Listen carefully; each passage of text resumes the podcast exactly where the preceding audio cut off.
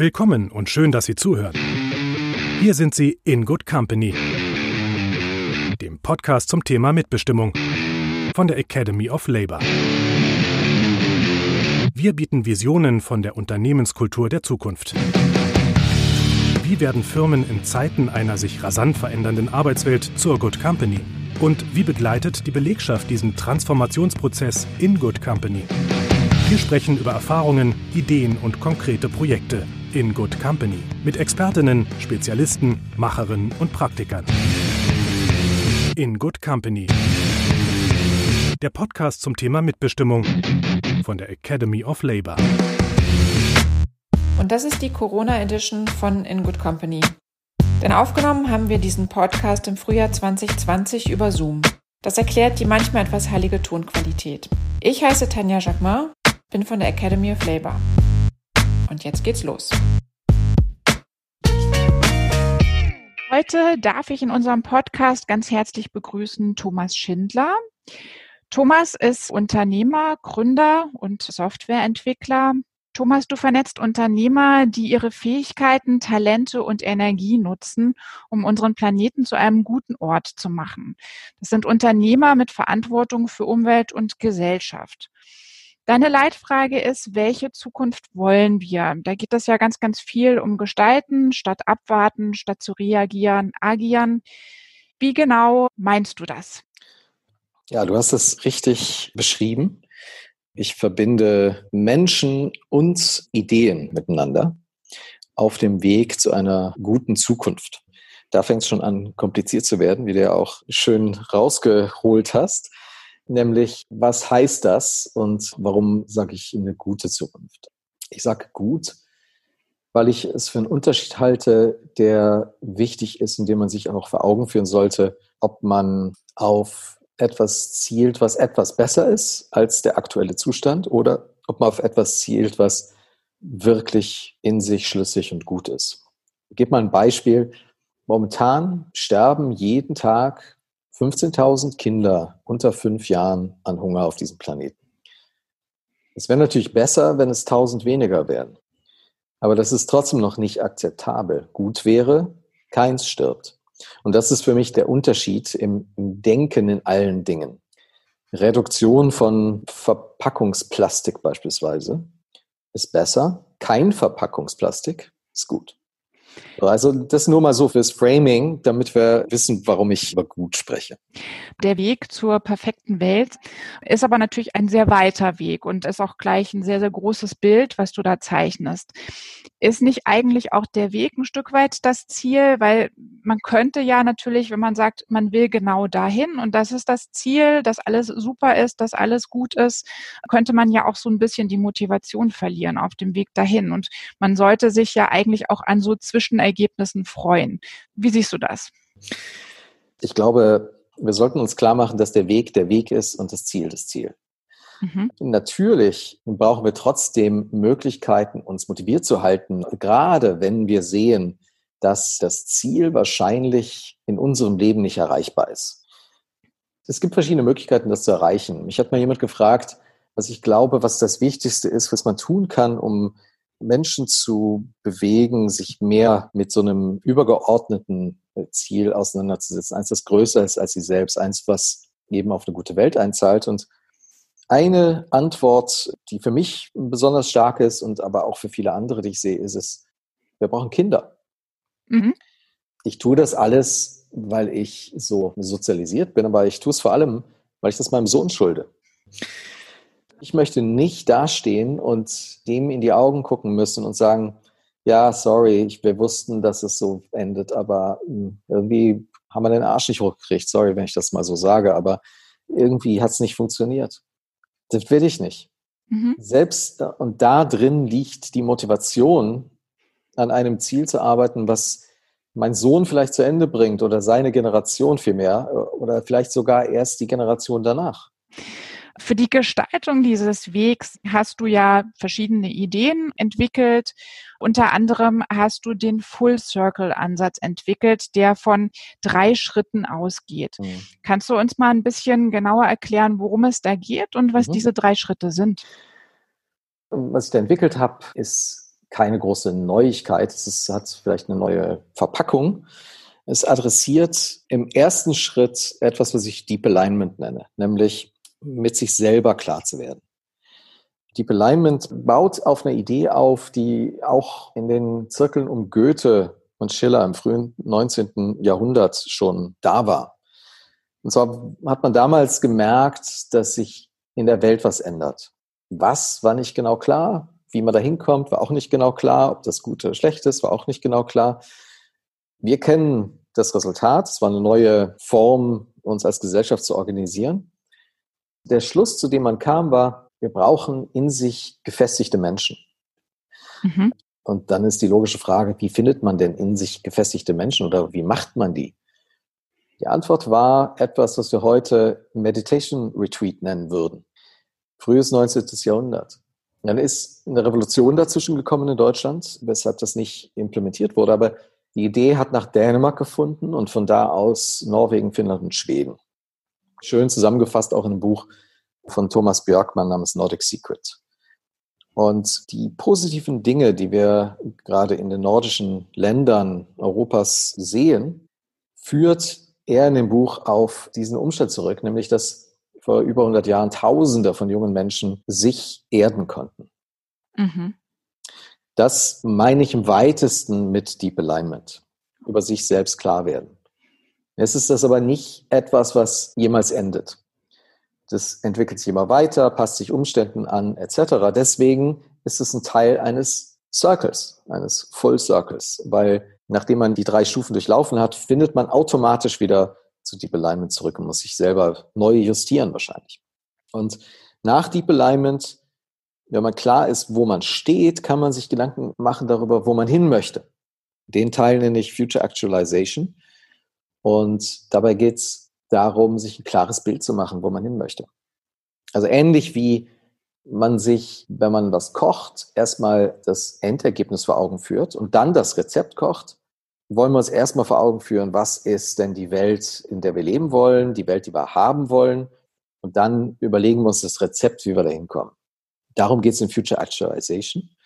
Und im Steering Adaptation, im dritten Element, geht es darum, die Verbindungslinie mit Leben zu füllen. Also die Verbindungslinie zwischen da, wo ich gerade stehe und da, wo ich hin möchte und die Dinge tatsächlich zu tun, mhm. auf die Straße zu bringen, Aktion zu entfalten, um dann wieder in den nächsten Kreislauf zu gehen und zu checken, stehe ich denn noch richtig, stehe ich an der richtigen Stelle, will ich aufs richtige Ziel hin und so weiter, um mich ständig zu justieren. Das setzt ja sehr, sehr stark am Einzelnen an. Sagst du ja auch, es geht darum, dass man sich selber da auch festigt, dass man seine eigene Richtung auch findet und dann dafür auch etwas tut wie kann man denn die Menschen äh, dazu bringen? Also es ist ja jetzt nicht so, dass jeder in der Lage ist, sich selbst wirklich immer zu reflektieren und auch zu schauen, wo er so hin möchte. Manchmal sind es vielleicht auch die äußeren Umstände, die einen da hindern, weil man einfach andere Dinge auch im Leben zu meistern hat. Wie kann man denn die Menschen erreichen mit dieser Idee, Leute, ihr müsst auf jeden Fall bei euch selber starten, euch selber erstmal kennenlernen und euch selber selber da positionieren? Das ist eine total wichtige Frage. Ich glaube, jeder Mensch, wenn er oder sie sich Zeit nimmt und in sich reinhört, weiß das. Was passiert uns allen, ist, dass wir uns leiten lassen von Dingen, von denen wir glauben, sie tun oder haben zu müssen. Es gibt ja dieses Meme, was manchmal auf Reise ist, wo es darum geht, dass man Dinge kauft, die man nicht will, um Leute zu beeindrucken, die man nicht mag, mit Geld, das man nicht hat. Das ist die Essenz. Und das spürt jeder. Die Frage ist, wie kommt man da raus? Auch das weiß, glaube ich, jeder. Jetzt gerade in der Covid-19-Situation, gerade am Anfang, hatte ich das Gefühl, eigentlich wünschen sich das gerade viele. Wir wissen zwar nicht genau, wie sie damit zurande kommen, aber mal so eine Pause, zum Pauseknopf, um die Welt mal zu stoppen und zu sagen, okay, lass uns mal durchatmen, lass uns mal nachdenken. Das kann jeder. Wir wissen, was es tut, wenn wir einfach nur durch die Natur laufen. Da fängt es an. Das Gefühl habe ich tatsächlich auch, dass für viele gerade am Anfang des Lockdowns dieses Gefühl da war, oh wow, ich kann jetzt mal durchatmen, ich kann mich mal mit mir selbst, mit anderen Dingen beschäftigen. Das dreht jetzt, finde ich, schon wieder sehr stark zurück ist, ist ja auch so eine Sache, die bedeutet natürlich, man muss selber auch so ein Stück weit auf den Trichter kommen, das zu finden. Mhm. Meinst du wirklich, dass alle Menschen das einfach so hinbekommen können? Also ob ich das meine, ist eigentlich egal. Es gibt zum Beispiel Robert Keegan, das ist ein Entwicklungspsychologe aus äh, Kalifornien, der beobachtet hat und behauptet, man kann sich selber mit dessen Wissenschaft auseinandersetzen, ob man es ihm abnimmt, aber er hat beobachtet, dass Menschen sich, wenn man ihnen genügend Zeit gibt, ganz von alleine durch einen Entwicklungspfad begeben. Und der Entwicklungspfad sieht immer gleich aus. Und zwar fängt er an mit, was er nennt, Socialized Mind. Im Socialized Mind bin ich ein funktionierendes Mitglied meiner Gesellschaft. Ich kenne die Regeln, ich halte mich an die Regeln. Alle wissen, dass ich die Regeln kenne und mich dran halte. Ich funktioniere. Wenn ich aus dem Socialized Mind raustrete, mir die Regeln angucke und anfange zu hinterfragen, dann werde ich zum Self-Authoring Mind ich hinterfrage sie nicht nur, ich erfinde vielleicht auch neue oder beschließe, bestimmte Regeln nicht zu akzeptieren. Und wenn ich aus dem Self-Authoring Mind austrete in die nächste Ebene, werde ich zum Self-Transforming Mind. Und natürlich das Gleiche, was das Self-Authoring Mind gemacht hat mit dem Socialized Mind, aber jetzt mit dem Self-Authoring Mind, nämlich ich hinterfrage die Regeln, mit denen das Self-Authoring Mind das Socialized Mind hinterfragt und transzendiere das dadurch verändere die Regeln, nach denen ich auf die Welt gucke, mit der Welt interagiere. Und mit genügend Zeit geht jeder Mensch durch diese drei Ebenen. Es ist die Frage, wie schaffen wir genügend Zeit? Und er schließt eigentlich direkt ein anderes Konzept an, nämlich die Frage, auch nicht von mir, Isaiah Berlin, der das auch wiederum von Kant hat, hat in den 50ern letzten Jahrhunderts über Freiheit nachgedacht und hat einen Freiheitsbegriff definiert zwischen positiver und negativer Freiheit. Als negative Freiheit bezeichnet er Freiheit von Dingen. Freiheit von Angst, von Hunger, von Kälte, von Einsamkeit und so weiter. Der positive Freiheitsbegriff bezeichnet Freiheit für etwas. Gestalten, das Territorium verlassen, erforschen. Mhm. Im negativen Freiheitsbegriff sind wir in einem Territorium und können da sicher sein. Darauf haben wir uns spezialisiert als Gesellschaft.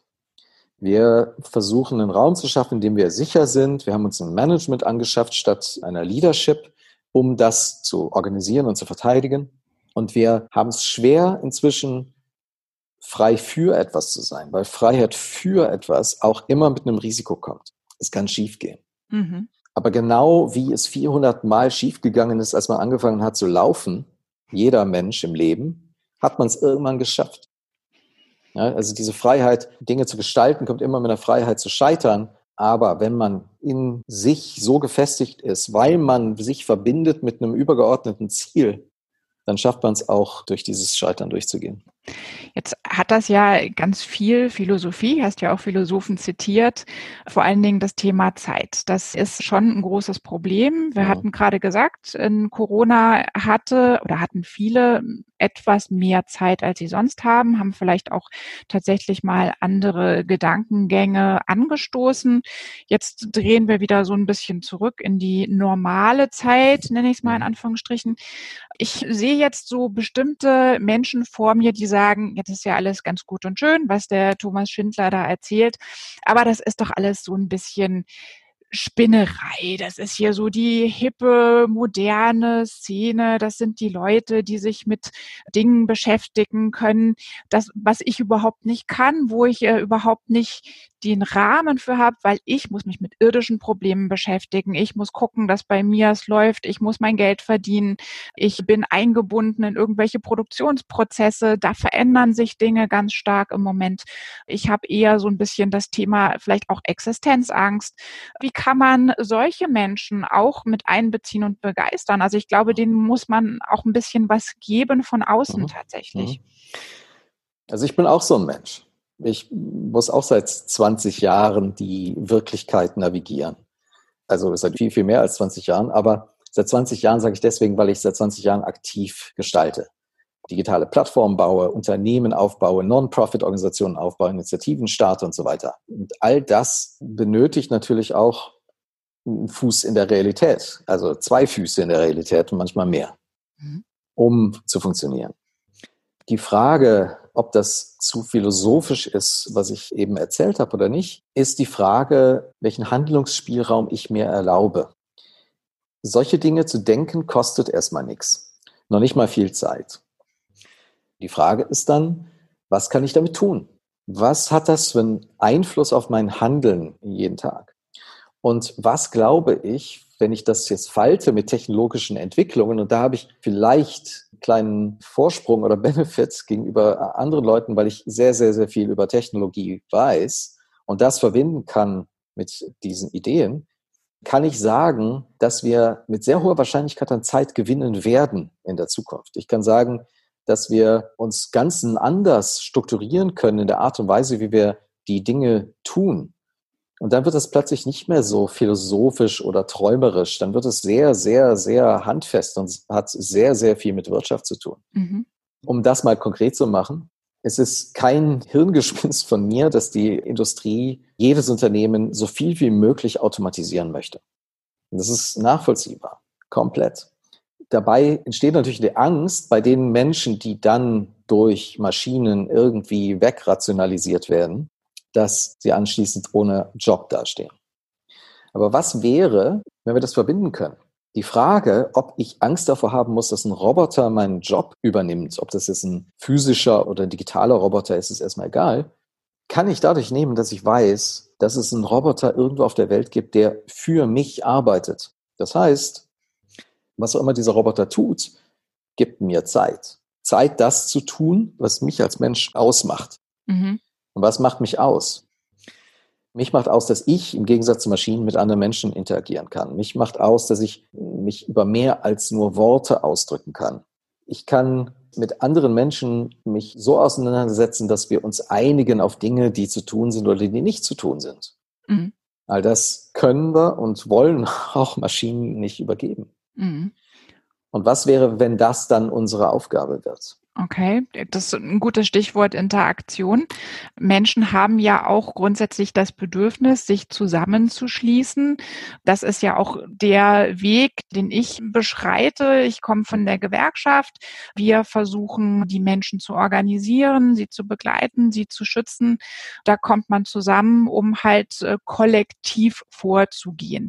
Jetzt geht es ja sehr, sehr stark in deinem Ansatz um das Individuum. Das haben wir schon festgestellt.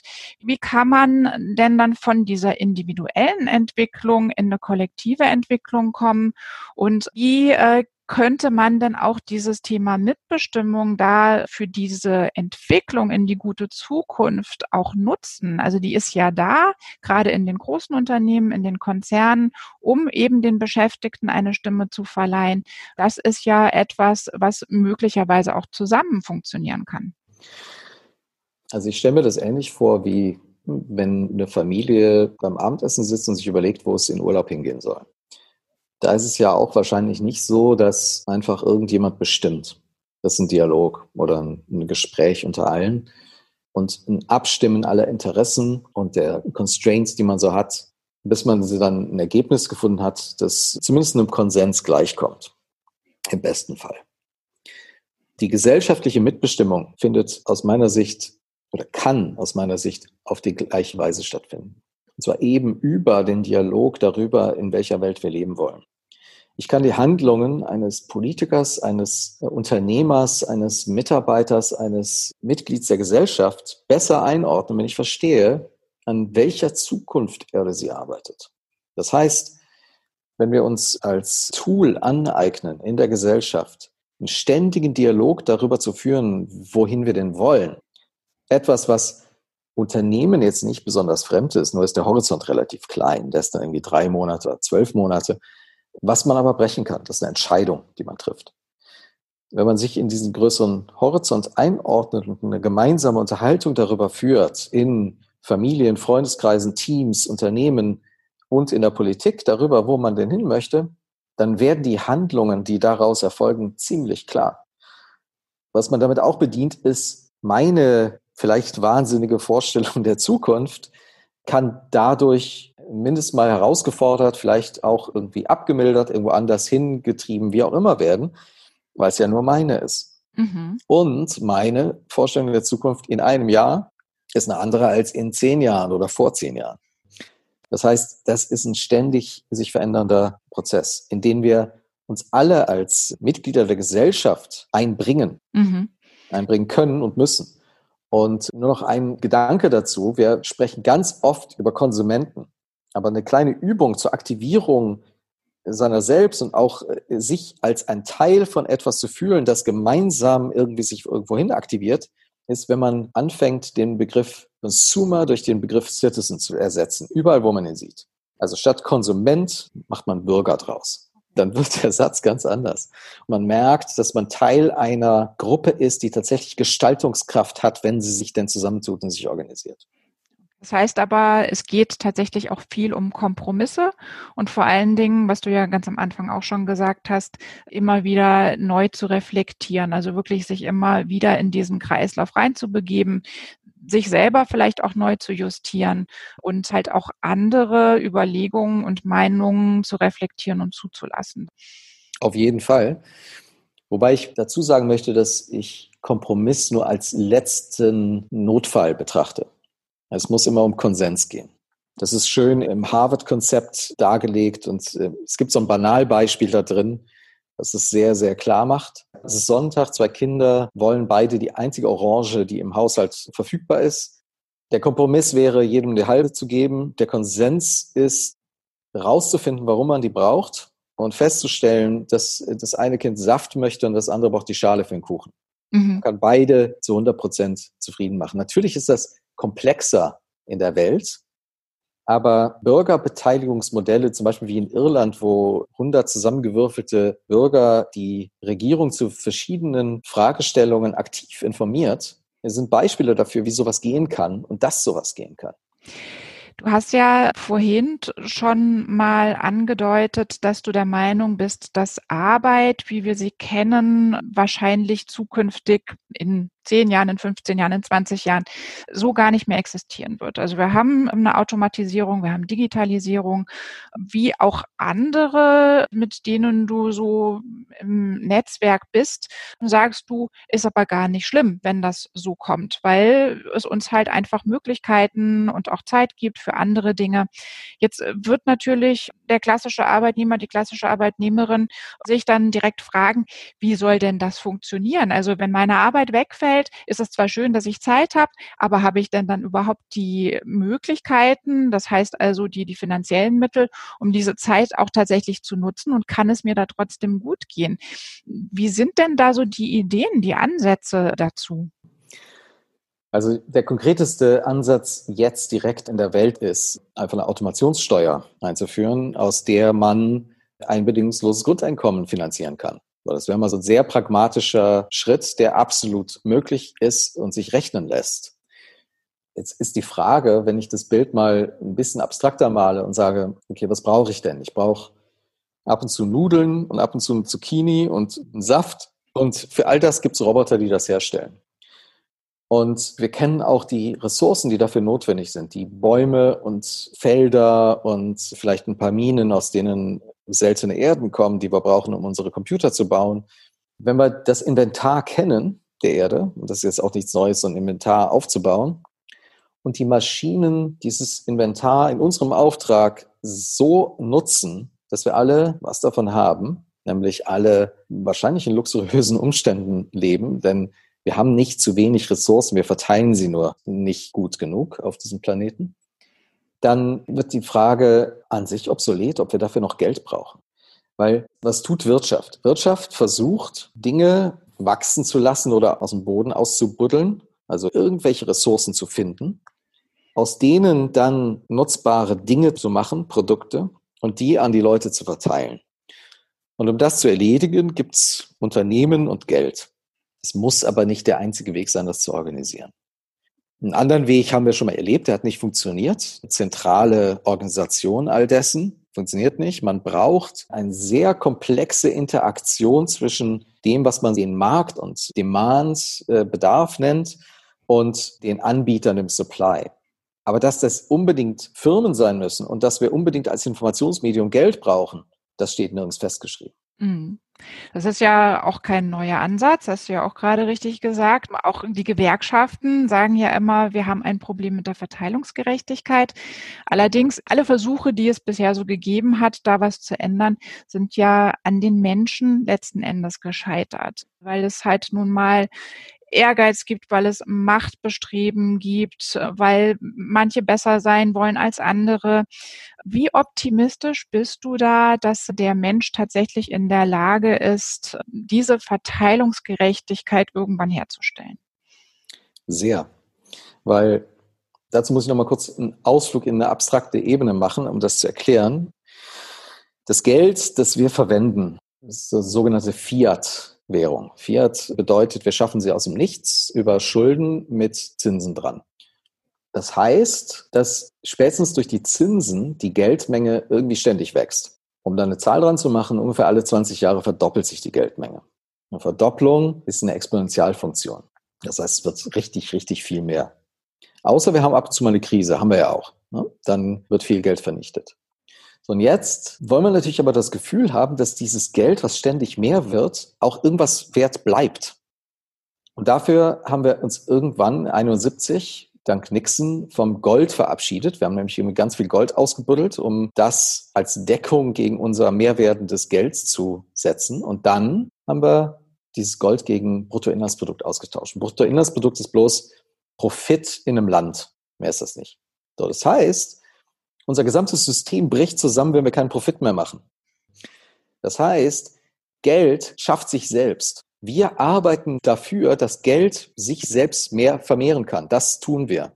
Manche Leute haben Angst vor einer Artificial Intelligence, die alles übernimmt. Das ist schon so. Das ist schon so.